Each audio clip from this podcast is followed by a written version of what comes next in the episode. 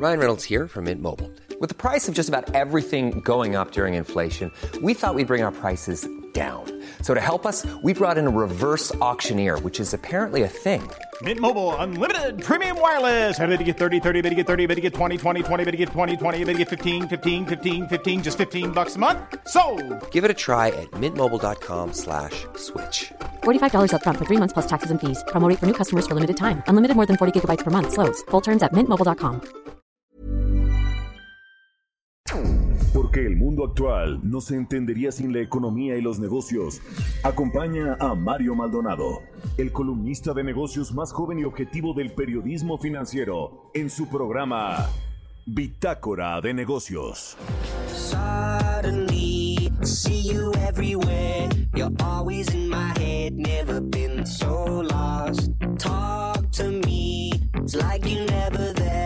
It's like you never cared that I've been so lost. Suddenly, I see you everywhere. You're always in my head, never been so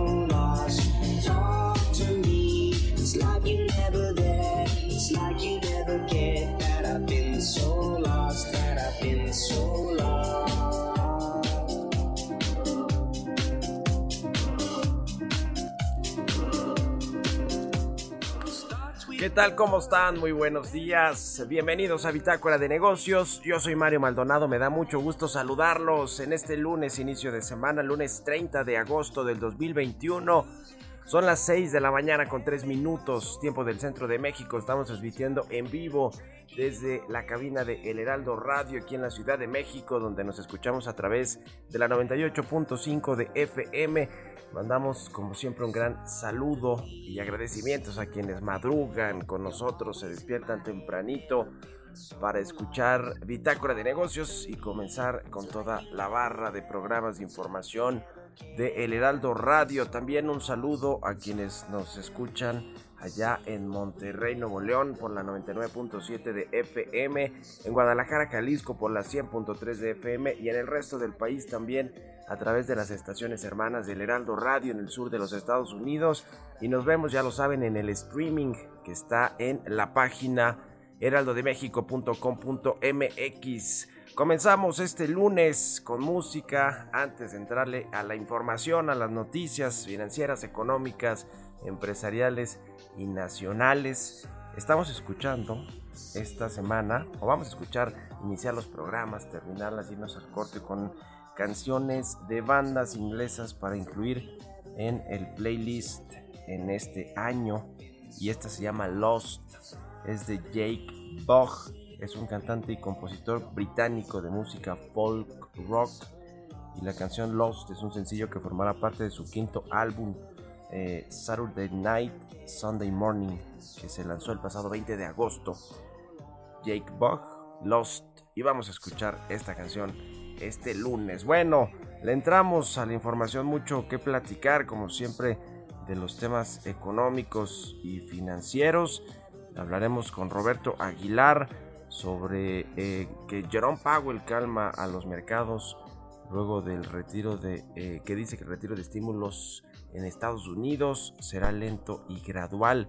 Se agrava la contaminación de vacunas de Moderna en Japón y los recursos provenientes del Fondo Monetario Internacional no entrarán al presupuesto 2022, dice la Secretaría de Hacienda. Lo deslizó Rogelio Ramírez de la O en esta reunión que, a la que lo invitaron los legisladores de Morena en el Senado, esta sesión plenaria, y ahí deslizó que probablemente estos derechos especiales de giro puedan utilizarse para prepagar deuda, tienen que hacer ahí una serie de intercambios con el gobierno federal, pero también dijo y para el presupuesto, así que pues eh, las palabras del secretario de Hacienda tienen mucha influencia, injerencia en lo que sucede en los mercados, así que cuidado con lo que dice, bueno ya después dice Hacienda en un comunicado que no, que no van a usarse para el presupuesto. Vamos a hablar también con eh, Pamela Díaz, economista en jefe para México de BNP Paribas, sobre el paquete económico del próximo año que ya pues en eh, poquitos días más, el próximo 8 de septiembre, tiene que entregarlo la Secretaría de Hacienda a la Cámara de Diputados. Vamos a entrarle a ese tema. También Rogelio Ramírez de la O habló de esto en la reunión con los eh, senadores de Morena. Vamos a entrarle al tema. Hablaremos con Angie Chavarría, columnista del Heraldo de México, sobre el arranque de clases presenciales hoy en, eh, las, en varios eh, estados de la República Mexicana. Es el caso, por supuesto, de la Ciudad de México. La infraestructura y la precariedad en la que se encuentran muchas de las instalaciones educativas, pues es de preocupar. Y vamos a hacer un breve análisis con Angie Chavarría sobre cómo, cómo está este asunto hoy que los niños, niñas, jóvenes regresan a las aulas en el país.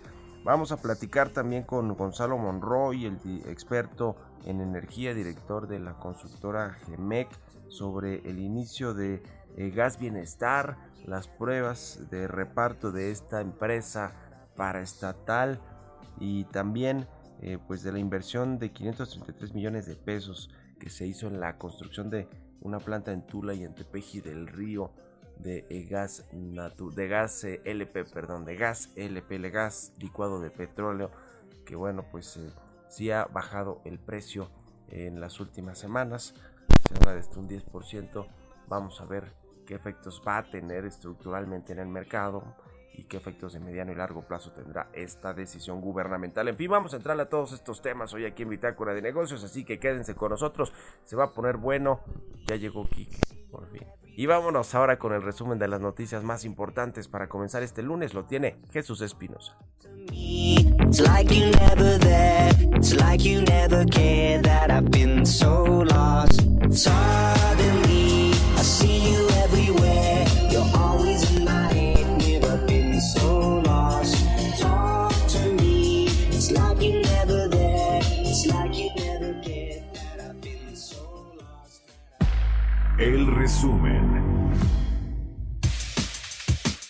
Participar en la plenaria de Morena en el Senado, Rogelio Ramírez de la O, secretario de Hacienda, aseguró que el paquete económico 2022 va a ser responsable y realista. El funcionario comentó que se va a mantener el combate a la evasión, ilusión y defraudación fiscal. El paquete 2022 está enfocado sobre tres pilares. El primero son los apoyos sociales para el bienestar. El segundo es la estabilidad y solidez en las finanzas públicas. Y el tercero es el apoyo a proyectos regionales de desarrollo, siendo estos detonadores de efectos secundarios sobre la actividad, el empleo y el bienestar de esas poblaciones. Presentaremos el 8 de septiembre un paquete económico equilibrado entre ingreso y gasto, responsable y realista. El procurador fiscal de la Federación, Carlos Romero Aranda, adelantó que prepara denuncias contra 100 grandes contribuyentes que utilizaban los servicios de al menos 43 factureras para evitar pagar al fisco. Canadá participará como tercero interesado en las discusiones entre Estados Unidos y México sobre las reglas que rigen los automóviles comercializados en América del Norte, lo que le evitará una confrontación directa con la administración de Joe Biden antes de las elecciones del próximo mes. Gas Bienestar inició el viernes pasado su fase de pruebas en la alcaldía de Iztapalapa. De acuerdo con algunas imágenes difundidas en redes sociales, Gas Bienestar ofrece tanques de 20 kilos a 400 pesos y de 30 kilos en 600 pesos. De acuerdo con el director general de Pemex, Octavio Romero Oropesa, las operaciones formales de Gas Bienestar iniciarían este lunes. La Asociación Internacional de Transporte Aéreo informó que en el segundo trimestre del año las aerolíneas perdieron 6.913 millones de dólares, una mejora respecto a las pérdidas por 14.389 millones que registraron en el primer trimestre del año. Bitácora de negocios en El Heraldo Radio. El editorial.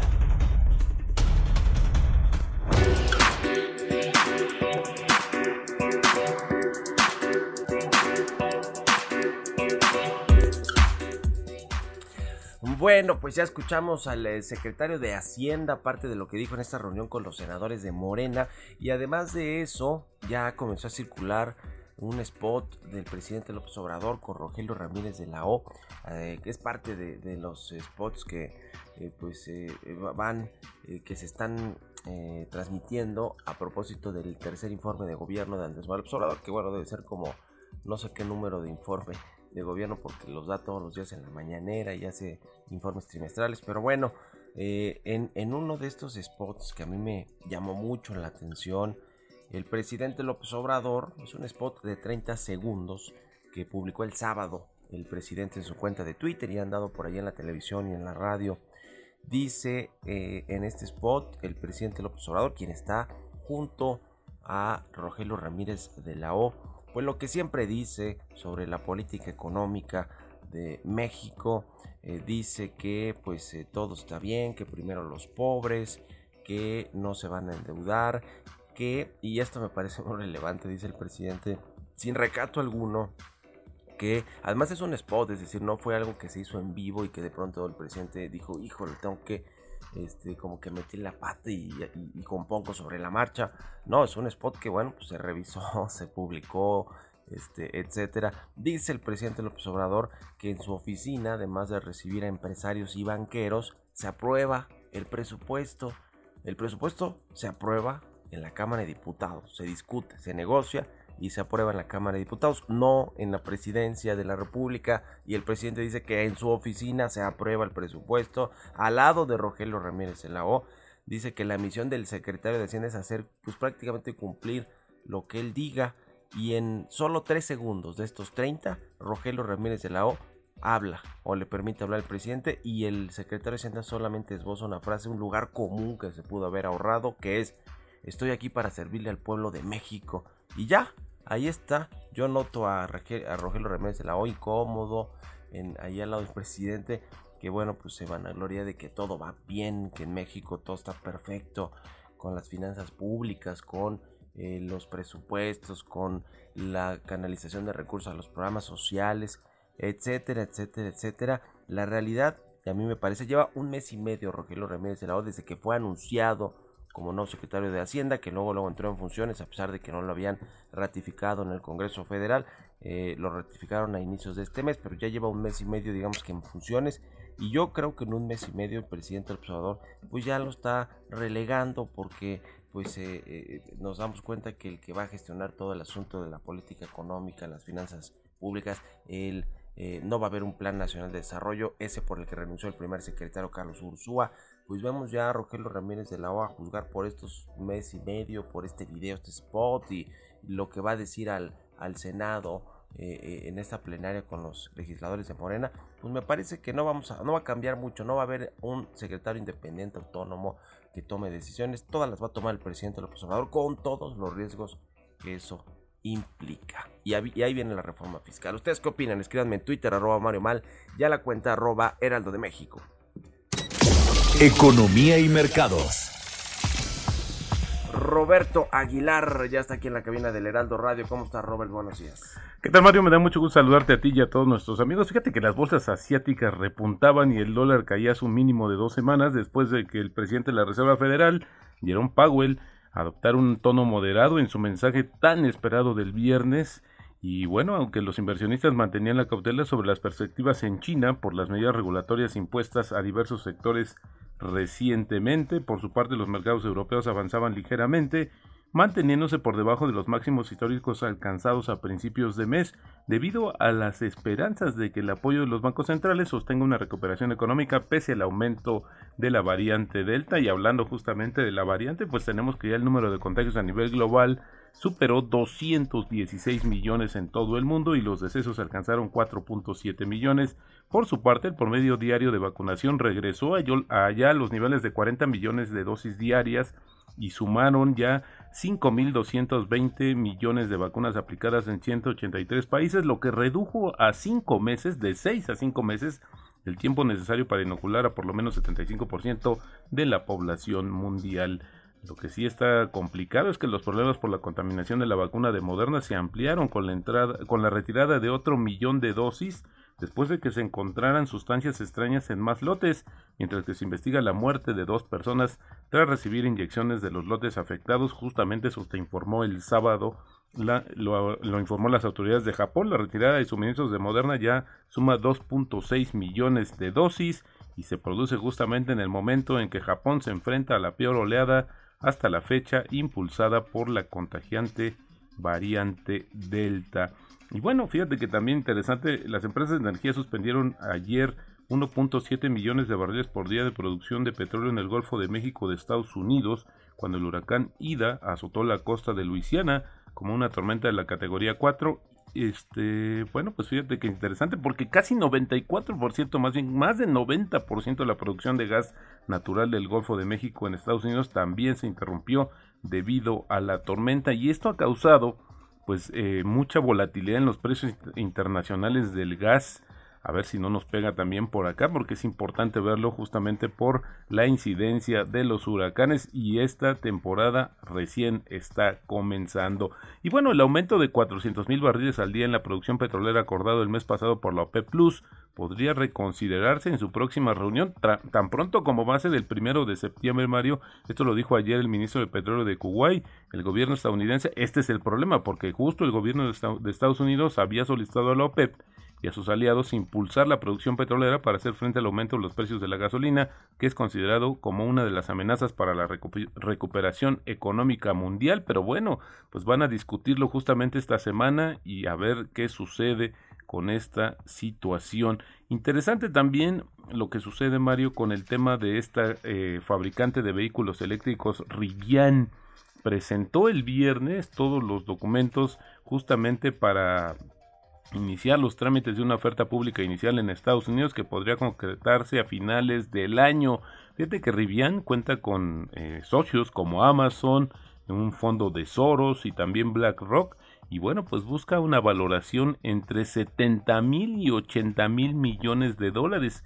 De lograrla, Mario, Rivian tendría una mayor capitalización bursátil que General Motors, que es el mayor fabricante de automóviles de Estados Unidos, pero estaría todavía por debajo de la que eh, mantiene Tesla, que tiene una capitalización del mercado de casi 700 mil millones de dólares. Y por cierto, también Tesla planea construir una camioneta que va a competirle justamente con la propia versión de Rivian, esta compañía interesante porque lo que se dedica a hacer pues, son camionetas y justamente eh, aludiendo mucho al estilo de vida de más libertad. Es interesante lo que está sucediendo. Y otra parte de sus negocios también importante es construir chasis para que otras compañías, otras automotrices también incursionen en el mercado de autos eléctricos. Y el tipo de cambio, Mario, justamente con este tema de la mejora eh, o de la estabilidad del dólar a nivel global, está cotizando en estos momentos en 2020 con esto llevamos una depreciación anual y acumulada de 1.6%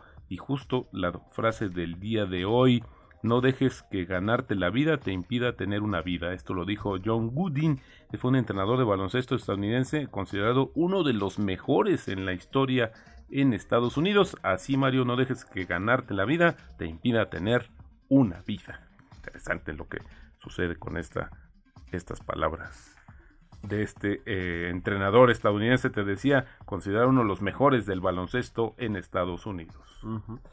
Pues ahí está mi querido Robert. Rápidamente un apunte sobre lo que dijo el secretario de Hacienda el viernes con los senadores de Morena en torno al presupuesto, a los derechos especiales de giro, etcétera.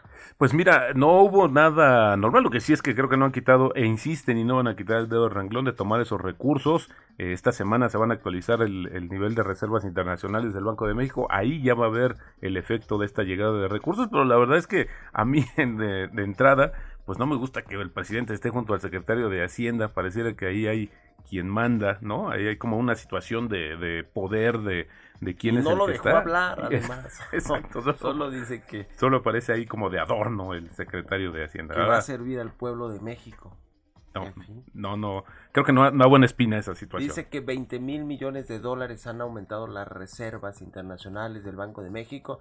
Y yo me imagino que lo que no dicen, pero lo han de decir entre ellos, ¿por qué no darle un pellizquito de los 12 mil ciento y cachito millones de dólares que nos entregó el FMI? En fin, en fin, y fue propuesta de Ramírez de la OPRE pagar deuda con esos recursos. Gracias, Robert. muy buenos días. Roberto Aguilar, síganlo en Twitter, Roberto AH, y al ratito en la televisión, en las noticias de la mañana, por ahí de las 7 y cuarto, pero pónganle a las 7 porque es hora comienzan las noticias de la mañana en el canal 10.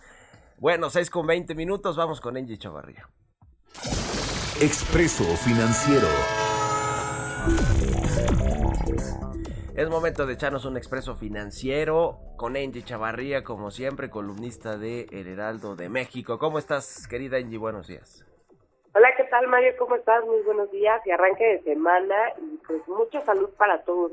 Oye, Mario, pues arrancaron también el nuevo ciclo escolar. Eh, los padres estuvieron muchos renuentes en el regreso por pues los riesgos que implica por la pandemia del COVID-19 y la realidad es que volvieron más de 30 millones de niños y jóvenes sin haber sido vacunados. De entrada, pues ya tenemos un riesgo ahí permanente, pues sobre todo de salud. Eh, fíjate que los padres que ayudaron a la preparación del regreso, pues advirtieron a través de redes sociales e incluso entre la Junta de Padres de Familia que la realidad es que no están en las condiciones para poder regresar. Algunas de las escuelas, por ejemplo, sufrieron el robo de bancas, computadores, material didáctico, no hay pizarrones, no hay eh, los suficientes recursos, por ejemplo, pues para poder operar, ¿no? Las escuelas también había que arreglarlas, limpiarlas y equiparlas. No todos los padres de familia se prestaron. Y también, pues bueno, aunque va a costar más de mil millones de pesos, pues duramente van a regresar los eh, alumnos a clases. Un dato importante, por ejemplo, Mario, según datos de la Secretaría de Educación Pública, el 31.6% de las escuelas del gobierno ya ni siquiera cuentan con lavaderos de manos. El 23% ni agua para los sanitarios ni para ninguna otra cosa, ¿no? Y pues bueno, esto ya muestra de alguna manera el atraso en el que estamos viviendo y se nos junta otra crisis en este sentido porque pues tenemos el tema de la pandemia más este que se suma, pues bueno, es un duro regreso a clases para los eh, alumnos, ¿no? Y pues considerando que tenemos el 99% de los cuales no están vacunados. Pues sí, como lo dice Senji, más de mil escuelas reportaron saqueos, vandalismo, eh, pues sí, una eh, varias deficiencias en la infraestructura de los planteles educativos. Hay que arreglar las escuelas, limpiarlas, equiparlas. Se calcula que esto costaría hasta mil millones de pesos. Y bueno, pues el gobierno federal está buscando más bien de dónde obtiene recursos para financiar lo prioritario para el presidente López Obrador, que son los programas sociales, sus cuatro proyectos insignia de infraestructura y hasta ahí eh, deja un poquito a la suerte ya las escuelas con este regreso a clases. Vaya, se hubiera contemplado en el presupuesto de la SEP para este eh, eh, para este año, ¿no? Seguramente se contemplará algo para el siguiente, pero ya para este, con la recuperación y reapertura de las escuelas, pues se debió haber considerado todo este asunto, pero no es así y pues a la, a la suerte dejaron a los, a los jóvenes, a los niños y a las niñas. A la suerte y ahora sí que podrían estar en un cultivo de contagios porque pues bueno, todavía no están las vacunas en su totalidad para ellos. Por ejemplo, en China apenas se aprobó para las edades de 3 a 17 años. En España y Brasil están por salir. Y aquí en Estados Unidos ya se aplica a menores de edad, pero eh, pues en México vamos lento vamos lento y hay amparos para algunos jóvenes que tienen entre 13 y 17 años. En algunos casos hemos visto en Estados de la República que pues eh, con un amparo en mano van a pedir su vacuna y se las han dado. Pero es todo un tema polémico. Gracias, Eñi. ¿Dónde te puede seguir la gente? Por favor, síganme a través de Twitter, arroba o a través de Instagram, arroba y me va a dar mucho gusto leerlo. Perfecto, muy buenos días, buen arranque de semana. Vamos a hacer una pausa, la pausa de la media y regresamos aquí a Bitácora de Negocios.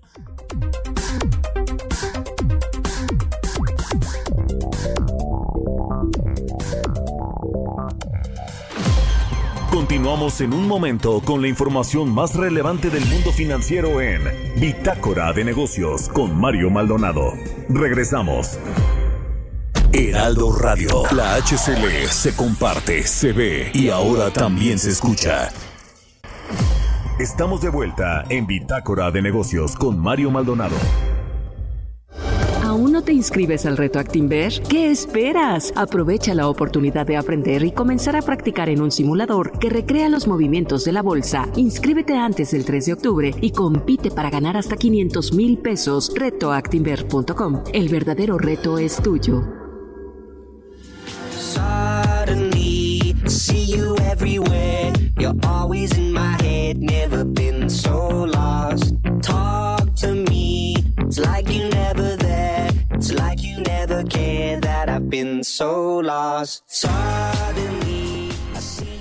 Ya estamos de regreso aquí en Bitácora de Negocios. Son las 6 de la mañana con 30 minutos, tiempo del centro de México.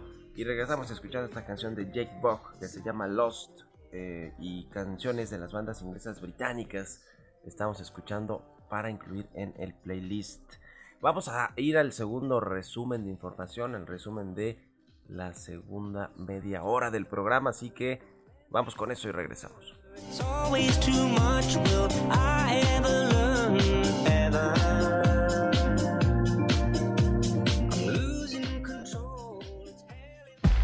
El resumen. El Centro de Estudios Monetarios Latinoamericanos señaló que pese a que las remesas que recibe México del exterior elevan los niveles de vida de los hogares receptores y reducen la miseria, su contribución es prácticamente ignorada en la medición de la pobreza en el país. El Instituto Federal de Telecomunicaciones informó que 54% de los planes de Internet fijo cuentan con una velocidad de entre 10 y 15 megabytes por segundo. Detalló que esto implica un avance desde el nivel de 49% observado en 2020. Especialistas advirtieron que el alza en el precio de los insumos para la construcción va a impactar el costo de la vivienda nueva en el país y este año se estima que va a aumentar hasta 10% el valor más alto que se tenga registro. Expertos consideran que la industria de los videojuegos va a alcanzar este año una cifra récord de 33.500 millones de pesos en ingresos y 80 millones de gamers en México, sorteando la crisis económica por la pandemia sanitaria. Ford Motor Company nombró a Lucelina del Castillo como presidenta y CEO de Ford de México, Puerto Rico, Centroamérica y el Caribe y se ubica como la cuarta mujer en la máxima posición en la industria automotriz en el país.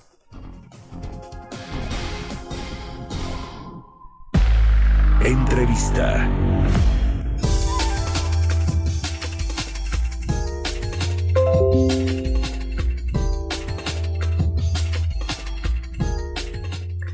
Bueno, pues eh, hemos comentado mucho sobre esta reunión que tuvo el secretario de Hacienda, Rogelio Ramírez de la O, el viernes pasado con los eh, senadores de Morena, habló del presupuesto de egresos de la Federación, todo el paquete económico que va a entregar la Secretaría de Hacienda este próximo 8 de septiembre a la Cámara de Diputados. Se habló ahí de pues el, balance eh, eh, macroeconómico, la estabilidad macroeconómica, el equilibrio de las finanzas públicas, del tema de la deuda pública, de estos derechos especiales de giro, en fin, eh, de, temas relevantes, aunque creo yo no dijo nada nuevo el, secretario de Hacienda. Vamos a ver ya el detalle de cómo presenta el paquete económico, sobre todo estos criterios generales de política económica, que bueno, pues el precio del petróleo, el tipo de cambio, la producción petrolera y el crecimiento económico son eh, pues variables importantes para saber cómo viene el tema del presupuesto y también la ley de ingresos.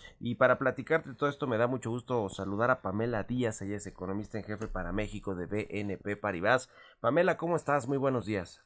Hola Mario, buenos días, muy bien, ¿y tú qué tal? Bien, gracias, gracias por estar aquí en el programa. Eh, pues platícanos un poco de cómo están viendo el presupuesto, el paquete económico de el siguiente año y lo que ya ha eh, pues esbozado, dejado ver el secretario de Hacienda. Así es. Pues déjame dividir esta respuesta en dos partes. Por un lado, como hay diversos vientos favorables que están pues favoreciendo las finanzas públicas de corto plazo, específicamente estoy hablando para el presupuesto de 2022 y lo que resta de este año, y por otro lado, como a pesar de tener estos vientos favorables para este presupuesto, podríamos ver ciertos problemas de sostenibilidad fiscal que si no se atacan en este paquete económico, pues eh, bueno, podrían representar un riesgo para las finanzas públicas a un plazo mayor. Entonces, me aboco primero al, al punto de paquete económico 2022. Tú lo mencionaste hace unos momentos, eh, se mencionó que viene un presupuesto equilibrado. el paquete económico, que básicamente está formado por estos perdón, criterios eh, generales de política económica, el, la ley de ingresos y el presupuesto para 2022. Aquí estamos esperando en concreto que venga eh, un balance primario de 0.6% para lo que resta de este año y de 0.2% para el siguiente. Es un escenario bastante optimista para las finanzas públicas de corto plazo por dos motivos. Por un lado, porque eh, el comportamiento en los precios de petróleo generó un espacio fiscal que ayudó a que los ingresos petroleros fueran más elevados este año. Y por otro lado, porque la recuperación económica se dio de manera pues un poco más acelerada a lo previsto durante el segundo trimestre de este año.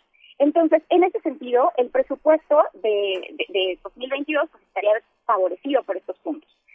Ahora paso a la segunda parte de mi respuesta. ¿Qué problemas vemos en sostenibilidad fiscal que parecería que no estarían atacando este presupuesto? Tres principales. Número uno, eh, que al final del día hay muchos gastos no contenibles dentro del presupuesto. Estoy hablando del gasto en pensiones, de las participaciones estatales, del costo financiero de la deuda, que aun cuando el gobierno quisiera mantener una estrategia de austeridad fiscal, eh, pues son gastos que seguirían avanzando. Y te doy algunos números en concreto. Estos tres eh, partidas de gasto alcanzaron alrededor del 45% de todo el gasto asignado el año pasado y nosotros estamos anticipando que para finales de 2024 este porcentaje ya se eleve arriba del 50%. Es decir, más de la mitad del presupuesto a gastos que no están dentro del control que puede tener el gobierno. eh, segundo problema de sostenibilidad fiscal es que mucha parte de la estrategia de recaudación eh, por parte del gobierno se ha basado en mejorar la eficiencia recaudatoria, lo cual es muy loable eh, y positivo. Sin embargo, esto tiene un límite también. Entonces, eh, una estrategia basada en ingresos que no se tienen, es decir, eh, estamos basando la recaudación de ingresos en, un tema exante, eh, y que además también tiene un límite para mejorar su eficiencia, pues no es sostenible. Eh, y así nosotros estimamos que el porcentaje extra de ingresos que se puede obtener eh, en vía mejora recaudatoria es de 1.1% del PIB, cuando estamos hablando de que necesitamos alrededor de 3% del PIB cada año para hacer las finanzas públicas sostenibles. Tercer problema de la sostenibilidad fiscal, y aquí me detengo, eh, esto, eh, es, este incremento en el soporte hacia hacia Pemex, eh, que pues sin duda parecería representar, que parece que va, va a incrementarse y que podría representar un riesgo también en materia de, de, de calificación crítica para el país. Pues hay, eh, como tú dices, varios eh, temas ahí relevantes que deberá considerar la Secretaría de Hacienda en este paquete económico del próximo año. Con respecto al tema fiscal, que, me parece relevante por, por la reforma que se anunció, que yo creo que pues va a quedar en mini reforma y, y buena parte de eso será incluida en esta miscelánea fiscal del paquete económico del próximo año. El secretario de Hacienda, Rogelio Ramírez de la O, dijo que efectivamente van a ir por esta simplificación administrativa para pagar impuestos y por los evasores de impuestos, ¿no? Que es un poco de lo que ya hemos visto en estos casi tres años de gobierno del presidente López Obrador. Esto eh, ¿Cómo ves? Digamos, creo que, van a ir por los grandes contribuyentes también. La, la jefa del SAT, Raquel Buenrostro, ha hablado de eh, pues eh, la tasa efectiva de ISR para grandes contribuyentes en diferentes sectores económicos. Eh, ¿qué, qué, qué, sorpresas podríamos eh, tener el próximo, eh, digamos, en la entrega de este paquete económico en materia fiscal con pues todas estas reformas y ajustes que quieren hacer? creo que el problema es la no sorpresa, justamente. Eh, este era el año para que se presentara una reforma fiscal. Como te comentaba, hay problemas de sostenibilidad en finanzas públicas que exigían tener una reforma fiscal. Y por los comentarios eh, pues, eh, de diversos eh, miembros de la, de la Secretaría de Hacienda, parecería que es una reforma que sobre todo viene del lado administrativo más que impositivo. Eh, me parece que es muy, muy, muy complicado tener una reforma eh, que, que, que, abone esa sostenibilidad fiscal sin incrementos de impuestos, especialmente hablando del IVA, y como te comentaba, que solamente se basa en simplificación, en, en, en tratar de, eh, de, taxar a grandes contribuyentes, porque no va a ser suficiente. Entonces, eh, nada más para recordar las cifras, 1.1% del PIB estamos esperando que venga justamente por esta eh, por este incremento en la recaudación fiscal. Eh, ahora, sí es un problema porque eh, la sorpresa, como te, como, como te comentaba, es que no haya sorpresa, que es una reforma fiscal insuficiente, y no nada más por el lado de la recaudación, sino también por el lado del gasto. Eh, se necesitan reformas también que abonen a mejorar eh, pues, eh, este tema de gasto no contenible dentro de las finanzas públicas eh, reformas que apoyen a esta parte de, de, participaciones estatales, por ejemplo, que representan un gasto eh, pues que es creciente dentro del presupuesto, ¿no? Entonces, eh, esa sería mi respuesta. La sorpresa es la no sorpresa uh -huh. en este presupuesto. Sí, sí, sí. Ahora, el, el, lo, lo que decías de los eh, estos criterios de política económica o el marco uh -huh. macroeconómico del gobierno federal, ya tenemos, digamos, unos precriterios que la Secretaría de Hacienda eh, de, de, publicó por ahí de abril de, de, este año me parece donde se tenía pues una expectativa del crecimiento económico del tipo de cambio de la producción petrolera del precio del petróleo que por cierto ahora pues ha venido a la, a la baja eh, o se espera pues que, que se vaya, ajustando más hacia la, hacia abajo eh, eh, en, en, este asunto que normalmente pues los eh, secretarios de Hacienda juegan un poquito ahí con el tema de la producción, con el precio del barril de petróleo este, para calcular los ingresos petroleros. ¿Cómo se ve? ahí ves alguna pues presión importante para el secretario de Hacienda en cuanto pues a las expectativas de estos indicadores importantes. Claro, uno de los riesgos más importantes y que todos debemos estar observando en el presupuesto es qué tan creíble vienen los supuestos dentro de los criterios generales de política económica. Eh, no me preocupa tanto para este año, pero creo que para 2022 podrá haber, podría existir cierta tendencia a tener una sobreestimación por un lado de crecimiento, eh, sobre todo por lo que te decía, que parece ser que pues, el crecimiento se dio ya en el segundo trimestre, el rebote económico de este año. Eh, y por otro lado también a sobreestimar los niveles de producción petrolera. Acorde con el último, con los criterios generales de política económica, ellos tienen estimados que para 2022 eh, la plataforma de producción petrolera estaría en 1.86 millones de barriles diarios. Personalmente me parece algo que es un poco optimista, entonces habría que ver cómo se ajusta este número. Eh, y en cuanto a precio de petróleo, me parece que aquí todavía podría haber un poco de margen. Nuestros economistas de, de, de commodities en BNP Paribas sí están esperando que haya una tendencia a la alza en precio de, petróleo, entonces creo que aquí hay margen para que Hacienda pueda tener pues, un, nivel alto, para la para la mezcla mexicana. Entonces serían esos dos puntos, crecimiento y plataforma petrolera que podrían venir un poquito sobreestimados para 2022.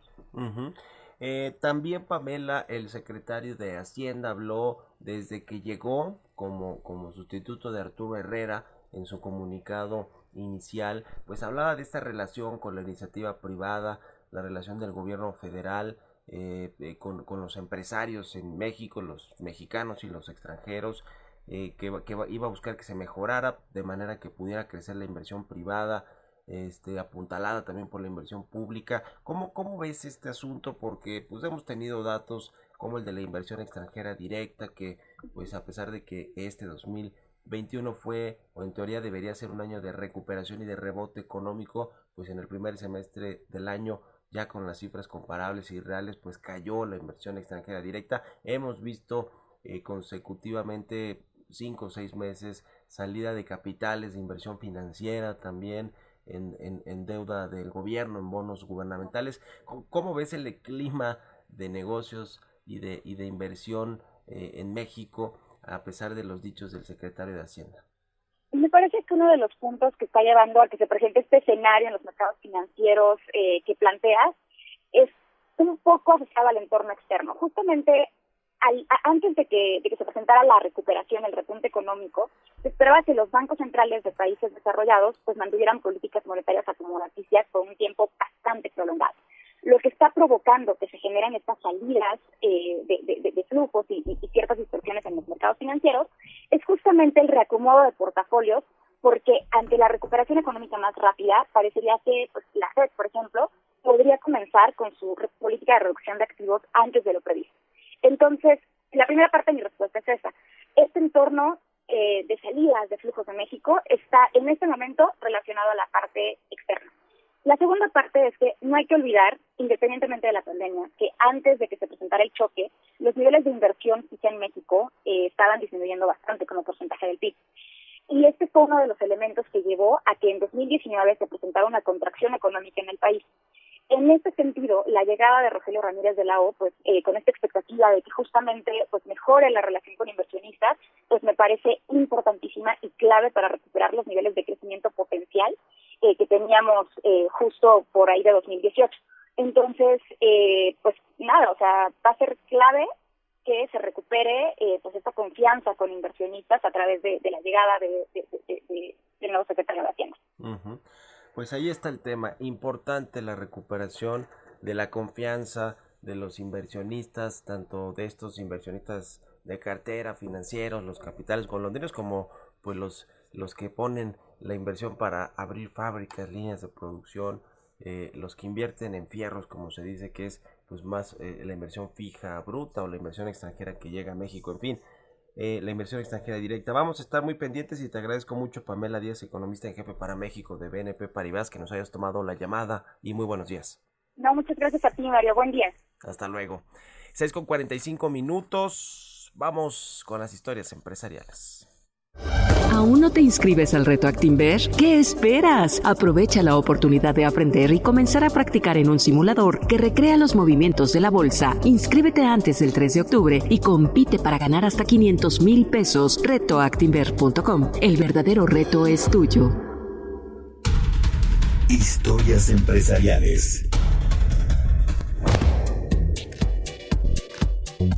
Una buena noticia de gigantes tecnológicos es esta alianza entre Facebook y Microsoft. Por primera vez a nivel global estas dos compañías acordaron una alianza para crear una serie de programas, de talleres y de, acceso a tecnología, en el caso de México, para las pequeñas y medianas empresas. Nos platica de esto Giovanna Torres en la siguiente pieza.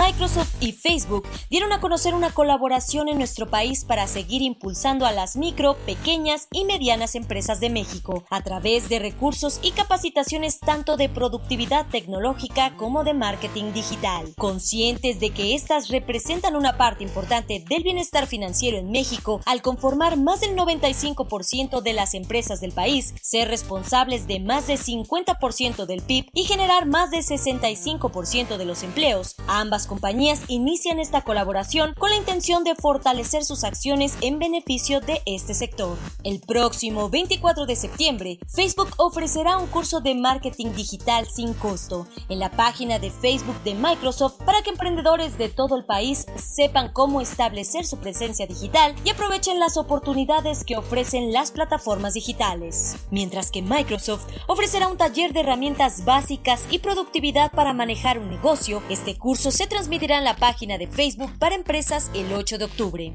El director general de Facebook México, Marco Casarín, señaló que esta inédita colaboración con Microsoft permitirá abrir espacios eficientes y útiles para el desarrollo de habilidades claves para la gestión de empresas y la diversificación de modelos de negocios. Para Bitácora de Negocios, Giovanna Torres.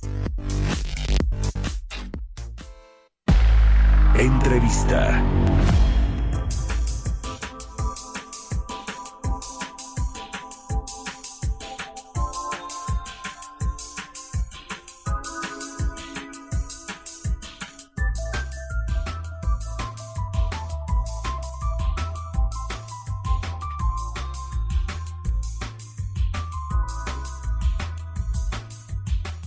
Y bueno, con mucha expectativa inició la venta o la fase de prueba ya de gas bienestar, la venta de pues eh, producto de los cilindros de gas LP a la población. empezaron en la alcaldía Iztapalapa, aquí en la Ciudad de México. Y bueno, pues hubo en redes sociales imágenes y quejas sobre los precios, el contenido, de los cilindros de 20 kilogramos, en fin, eh, eh, sí hay una reducción de precio, pero no tan importante como se había dicho al inicio, como lo esperaban los consumidores. Y para platicar de esto también ya pues se inició la, la inversión de esta construcción de la planta en Tula y Tepeji del Río, una planta de eh, gas LP eh, y bueno, pues para entrar a todos estos temas me da mucho gusto saludar aquí en Bitácora de Negocios a Gonzalo Monroy, experto en eh, temas energéticos y director de la consultora GEMEC. ¿Cómo estás Gonzalo? Buenos días. Mi querido Mario, muy buenos días. ¿Cómo viste este arranque de eh, o de la fase de prueba pues del gas bienestar que no dejó a todos contentos? Pues mira, creo que si vio las características de, que vamos a ver un poco más adelante tal y como se prometió de que bueno esto va a llegar a la población. En realidad es que se dieron cuenta de que no tenían el alcance no podían iban a poder llegar a todos los lugares en los tiempos y costos prometidos. Esos dos yo me voy a tener un segundito en esa parte. Se dieron cuenta de que una no les iba a alcanzar justamente la capacidad de poder mover eh, en esos camioncitos la cantidad de cosas una cosa que, que creo que llamó mucho la atención es que no van a ir casa por casa, sino llegan a un centro, a un punto establecido. En el caso que vimos muy famoso de redes sociales, iba a ser una esquina determinada, avisada con anticipación y todo. Y la realidad es que no, nunca llegaron, o sea, es el peor de los casos, cuando te das cuenta de que pasan cuatro, cinco, seis horas, o en el caso de Iztapalapa, que no llegan, creo que nos exhiben mucha parte de esto.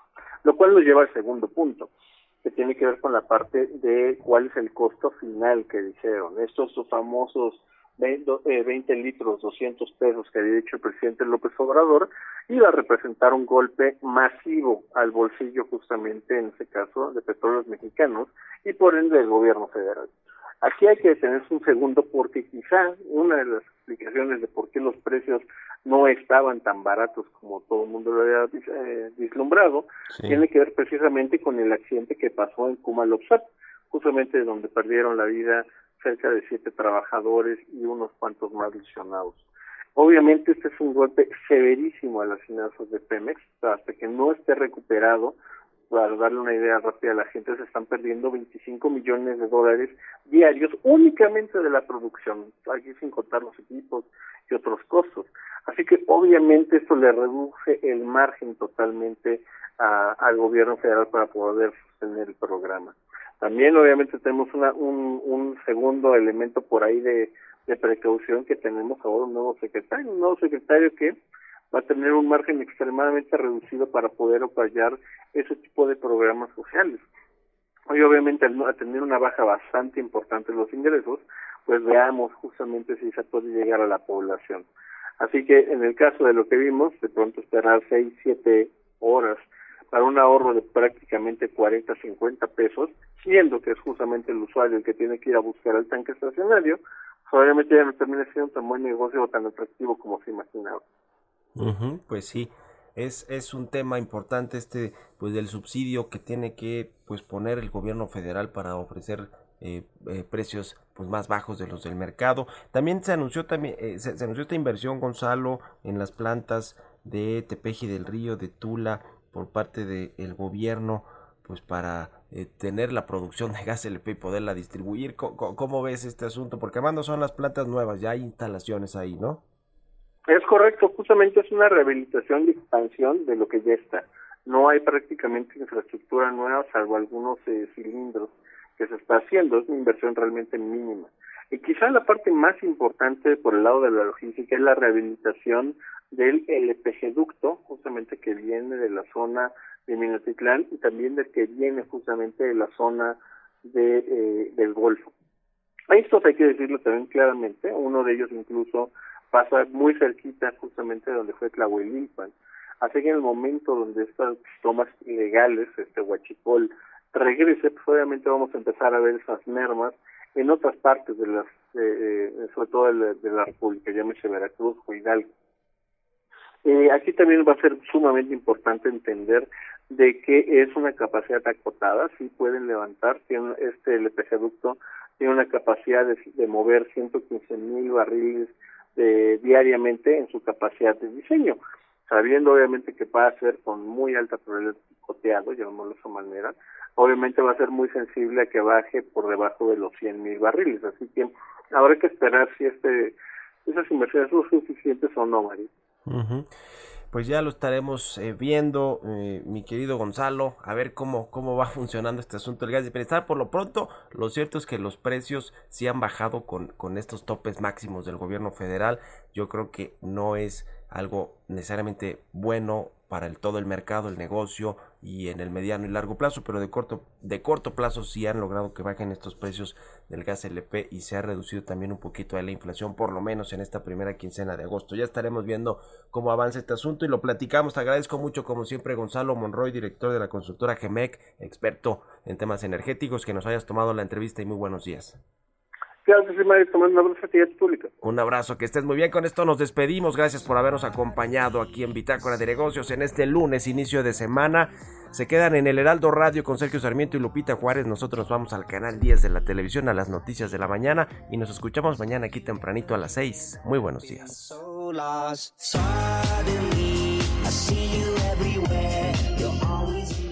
Esto fue Bitácora de Negocios con Mario Maldonado, donde la H suena y ahora también se escucha. Una estación de Heraldo Media Group. Mom deserves the best, and there's no better place to shop for Mother's Day than Whole Foods Market. They're your destination for unbeatable savings, from premium gifts to show-stopping flowers and irresistible desserts. Start by saving 33% with Prime on all body care and candles. Then get a 15-stem bunch of tulips for just $9.99 each with Prime. Round out Mom's menu with festive rosé, irresistible berry chantilly cake, and more special treats. Come celebrate Mother's Day at Whole Foods Market.